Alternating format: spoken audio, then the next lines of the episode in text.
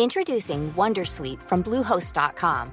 Website creation is hard, but now with Bluehost, you can answer a few simple questions about your business and get a unique WordPress website or store right away. From there, you can customize your design, colors, and content. And Bluehost automatically helps you get found in search engines like Google and Bing. From step-by-step guidance to suggested plugins, Bluehost makes WordPress wonderful for everyone. Go to bluehost.com/wondersuite. Heraldo Podcast, un lugar para tus oídos. Empodera tus finanzas y aprende cómo cuidar y hacer rendir mejor tu dinero. Esto es Finanzas Personales con Engi Chavarría y Diana Zaragoza. Se acerca el fin de año y con él llega el aguinaldo, pero ¿sabes cuánto te toca y si debes pagar impuestos de este monto? Descubre esto y más en este episodio de Dinero y Finanzas Personales, pues resolveremos todas tus dudas. Se encuentran conmigo Angie Chavarría y Gabriela Aguirre, Chief Financial Coach de Coru, y juntas aclararemos todo en torno al aguinaldo. Diana, el aguinaldo es un tema que sin duda, como lo mencionas, preocupa a todos. Es un dinero extra que nos cae cada año, eh, sobre todo a los que tienen un empleo formal y que cae al bolsillo, pues bueno, ahora sí que como un dinerito que todos lo estamos esperando. Pero entramos de lleno al tema. Gaby, cuéntanos cuánto se debe ganar o cuánto es lo que yo debo recibir de aguinaldo. Mira, Angie, eh, por ley tenemos el derecho, por la ley federal del trabajo, a recibir el equivalente a 15 días de nuestro salario mensual.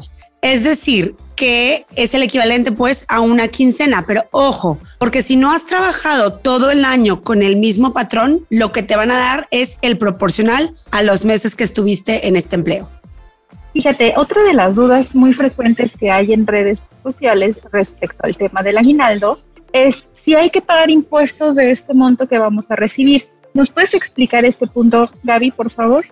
Claro que sí, con mucho gusto, Diana. Mira, lo que pasa es que todo el dinero que recibimos causa impuestos. En este caso está grabado por el impuesto sobre la renta, que es va a depender del tabulador en el que esté tu ingreso, pero va alrededor de entre un 28 y un 35% más o menos. Entonces, de estos 15 días o esta quincena que vas a recibir como aguinaldo, pues hay que restarle este porcentaje porque eso se va a los impuestos.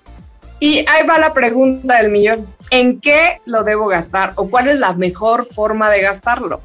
Mira, yo siempre les digo que el presupuesto es la columna vertebral para tener finanzas saludables. Entonces, lo mismo pasa con el aguinaldo, ¿no? Debemos dejar de verlo como ese dinero extra jugoso que nada más llega y estás buscando en dónde gastarlo, sino que también hay que destinarle un presupuesto a eso. Y no hay una fórmula secreta porque va a depender de cada uno, pero mi recomendación sería dividirlo y poder tener un porcentaje adecuado según para, primero que nada, el ahorro. Y en este sentido yo diría que hay que, si no lo tienen, con este aguinaldo ir destinando algo para el fondo de emergencias, que ya sabemos que nadie está exento y todo nos puede pasar. Entonces, mínimo un 10% para empezar este fondo de emergencias. Y de ahí otro 20% que se podría ir a un ahorro o sobre todo les recomendaría empezar a invertir si no lo han hecho todavía. Entonces ahí ya tenemos un 30%.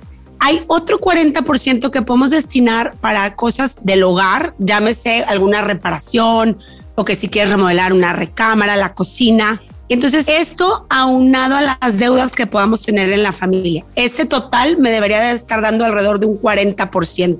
Entonces ahí ya tenemos 70% de nuestro aguinaldo destinado y el otro 30% que me queda podemos dividirlo en 15% para gastos personales porque claro, a ver, el aguinaldo es pues un fruto de tu trabajo de todo el año y que claro que te, debes dar un poco de consentirte, pero sobre todo que sean gastos personales inteligentes, ¿no? O sea, que si estás buscando comprarte eh, unos zapatitos o un abrigo lo que sea, pues que sea algo sobre todo duradero para que pues no se esfume el dinero. Y el otro 15% para los regalos de Navidad, que sabemos que hay gente que luego se cree Santa Claus o no sé, y entonces quiere gastarse todo su aguinaldo en regalos y no, primero hay que voltear a ver todos estos rubros que ya comentamos. Si quieres hacemos un recap, es 10% fondo de emergencia, 20% para ahorro o inversiones, después tenemos un 40% para reparaciones del hogar o deudas que ya tengamos para que disminuyamos ese ese dolor de cabeza que tenemos de repente.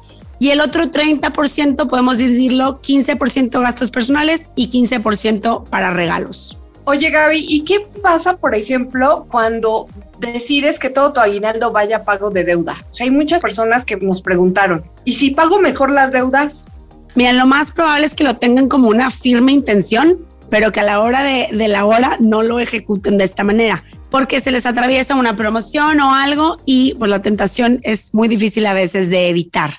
Pero si quisieran dejarlo todo 100% en la deuda, podemos correr el riesgo de que entonces no nos vamos a salvar de los gastos de Navidad. Entonces, si, si tú todo lo pagas en una deuda y no tienes un presupuesto para los gastos de Navidad, entonces vas a empezar el año que entra seguramente con una deuda nueva. Entonces, por eso siempre es bueno también destinarle un porcentaje a estos regalos, porque como que ya los vamos a gastar, no es como que, ah, nos vamos a hacer los que no regalamos nada. Pues claro que sí, vamos a, a tener que destinarle un porcentaje y sería lo más sano. ¿Tú qué opinas, Diana? Fíjate, me quedé pensando justamente en que esta distribución de gastos podría ser muy útil para que no despilfarres como tal tu aguinaldo. Pero antes de esto me gustaría... es muy difícil, ¿estás de acuerdo, Diana? Que es muy difícil a veces eh, tomar esa decisión de no despilfarrar, pero bueno, si queremos tener finanzas personales sanas, ahí está el tema. De hecho, pero fíjate, algo que me gustaría regresar un poco es como a lo básico. Una duda que está muy frecuente es saber si todos los trabajadores tienen derecho a recibir el aguinaldo y cómo se calcula este, o sea, porque quieren saber obviamente cuánto les tienen que depositar. Lo que podemos hacer, si quieren, es un ejemplo. Imagínate que ganas 10 mil pesos nominales. Entonces, a la quincena serían 5 mil pesos y literal los invito a sacar la calculadora si así lo desean. Y podemos agarrar estos 10 mil pesos, que es el equivalente a 30 días, y lo dividimos entre dos, que sería una quincena. Son 5 mil pesos. A estos 5 mil pesos, multiplíquenlos por, vamos a suponer, 7. Vamos a suponer que nos van a quitar el 30% de impuestos. Entonces lo multiplicamos por punto 7 y nos van a dar 3.500 pesos. Ese sería, en este ejemplo, con un sueldo de 10 mil pesos, ese sería el aguinaldo por ley. Ahora, hay empresas en las que tienen beneficios o prestaciones superiores a las de la ley, en las que les pagan 30 días o más. Y bueno, aquí lo importante va a ser que el patrón, o sea, con quien trabajas, no puede pagarte el aguinaldo en otra cosa que no sea dinero. Es decir, no es como que te lo pueden pagar en vales o que te lo pueden pagar en especie, que ay, te compré un pavo, feliz Navidad. No. Entonces tiene que ser con dinero, ya sea en efectivo o por transferencia. Y bueno, todos los que pueden recibir esto son aquellos que están en un empleo formal, eh, que estén eh, dentro de la Ley Federal del Trabajo. Y si no se los pagan antes del 20 de diciembre, que esa es la fecha límite que tiene el patrón, pues pueden ir a, la Profedet, que es la Procuraduría Federal del Trabajo, y entonces ahí pueden hacer alguna pues reclamación en dado caso. As a person with a very deep voice, I'm hired all the time for advertising campaigns. But a deep voice doesn't sell B2B, and advertising on the wrong platform doesn't sell B2B either. That's why if you're a B2B marketer, you should use LinkedIn ads. LinkedIn has the targeting capabilities to help you reach the world's largest professional audience. That's right, over 70 million decision makers all in one place. All the big wigs, then medium wigs, also small wigs who are on the path to becoming big wigs. Okay, that's enough about wigs. LinkedIn ads allows you to focus on getting your B2B message to the right people. So, does that mean you should use ads on LinkedIn instead of hiring me, the man with the deepest voice in the world? Yes. Yes, it does. Get started today and see why LinkedIn is the place to be to be. We'll even give you a $100 credit on your next campaign. Go to linkedin.com slash results to claim your credit. That's linkedin.com slash results. Terms and conditions apply. Introducing Wondersuite from Bluehost.com. Website creation is hard, but now with Bluehost, you can answer a few simple questions about your business and get a unique WordPress website or store right away. From there, you can customize your design, colors, and content. And Bluehost automatically helps you get found in search engines like Google and Bing. From step-by-step guidance to suggested plugins, Bluehost makes WordPress wonderful for everyone. Go to bluehost.com/wondersuite.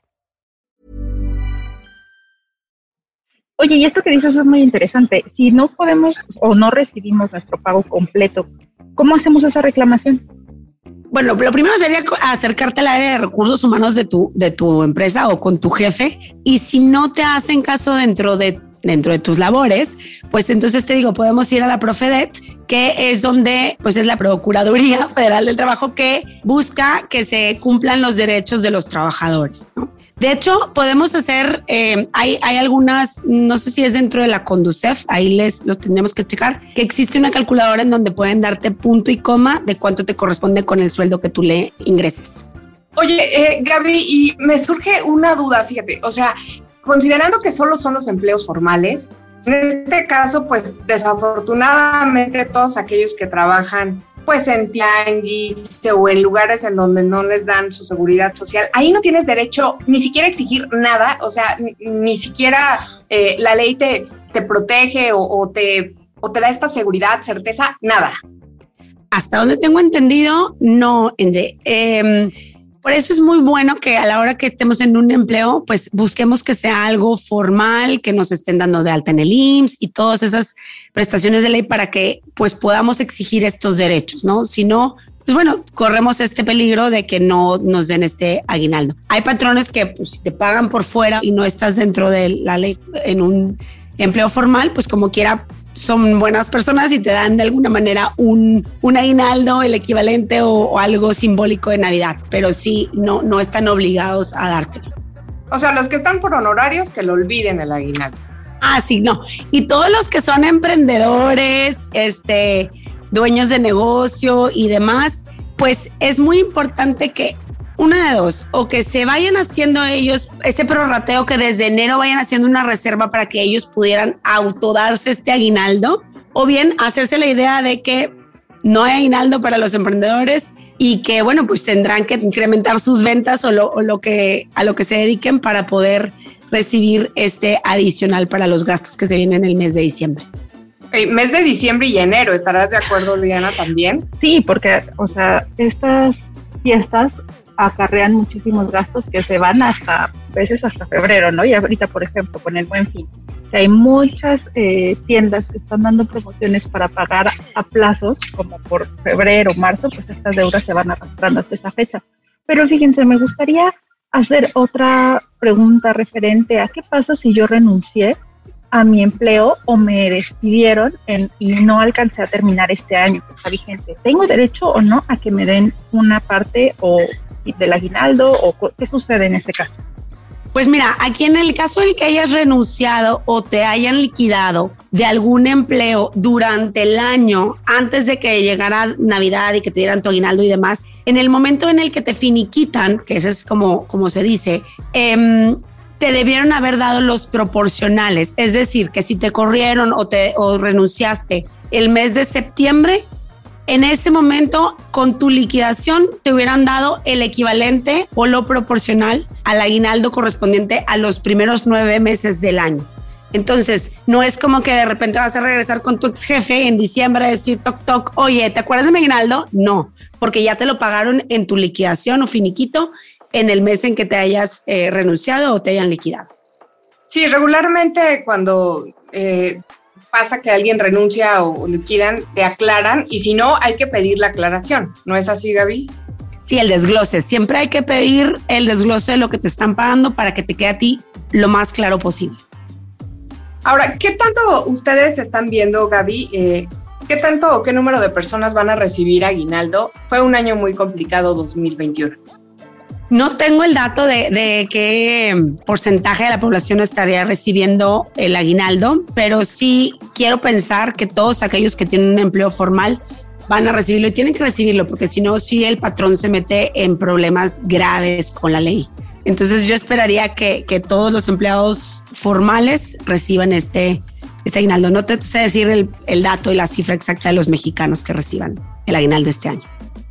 Lo que sí ya sabemos, ¿verdad, Diana? Es que por lo menos a los trabajadores del gobierno ya les pagaron la primera parte, justamente para que pudieran aprovechar el buen fin. Ojalá hayan seguido tus recomendaciones, Dan. Pues espero que no lleguemos tarde con, esta, eh, con este reparto de, presupuesto del aguinaldo. Y bueno, yo los invito realmente a que no se lo gasten como en pequeños pellizquitos porque luego no sabemos en qué se va, ¿no? Hay que poner el eh, punto y coma de qué, cuánto y en qué, ¿no? Y entonces lo que los, los invitamos nosotros es a que acudan a nuestra plataforma en quoru.com para que puedan hacer un presupuesto, no nada más del aguinaldo, sino de, de su sueldo mes tras mes para que puedan cumplir sus metas y que tengan finanzas saludables y se liberen del estrés financiero. Gaby, para finalizar este tema me gustaría hacer una pregunta más que tiene que ver en torno a si los pensionados del INS y del ISTE reciben aguinaldo. Esto es algo que se preguntan muchísimo. Si lo reciben, es el equivalente igual a 15 días de la pensión y según yo lo reciben también en diciembre Inclusive hay unos en los que se los adelantan el mes de noviembre. Algo, algo estuve viendo por ahí este fin de semana que ya se los iban a adelantar en noviembre. Entonces, ojo con estos adelantos como el sector público, que se los anticipan, porque entonces, inclusive hay gente que le, que le adelantan, perdón, la quincena del día último y todo se lo dan en una sola antes del 15 de diciembre y de ahí no vuelven a ver nada hasta el 15 de enero. Entonces es muy importante no gastarse todo sin un orden. Exacto, aquí es fundamental administración y pues planear, como decías, cómo vamos a, gastar nuestro dinero, qué lo vamos a invertir o qué lo vamos a utilizar. Pues muchísimas gracias Gaby por habernos resuelto estas dudas en torno al tema del aguinaldo. Eh, creo que ha quedado todo perfectamente claro. Recuerden escucharnos a través de la plataforma del Heraldo de México y síganos en las redes sociales, donde también nos pueden hacer llegar sus sugerencias respecto al tema de dinero y finanzas personales. Mi nombre es Diana Zaragoza. Hasta la próxima. Muchas gracias, Diana. Hasta luego. Mi nombre es Angie Chavarría y Gabriela Aguirre, Chief Financial Coach de Coru, quien nos acompañó esta vez. Y recuerden que en la medida en que puedas pues, tener esa libertad financiera, tendrás mayor bienestar. No te quedes con la duda. Compártenos tus preguntas en las redes sociales del Heraldo de México. Esto fue Finanzas Personales.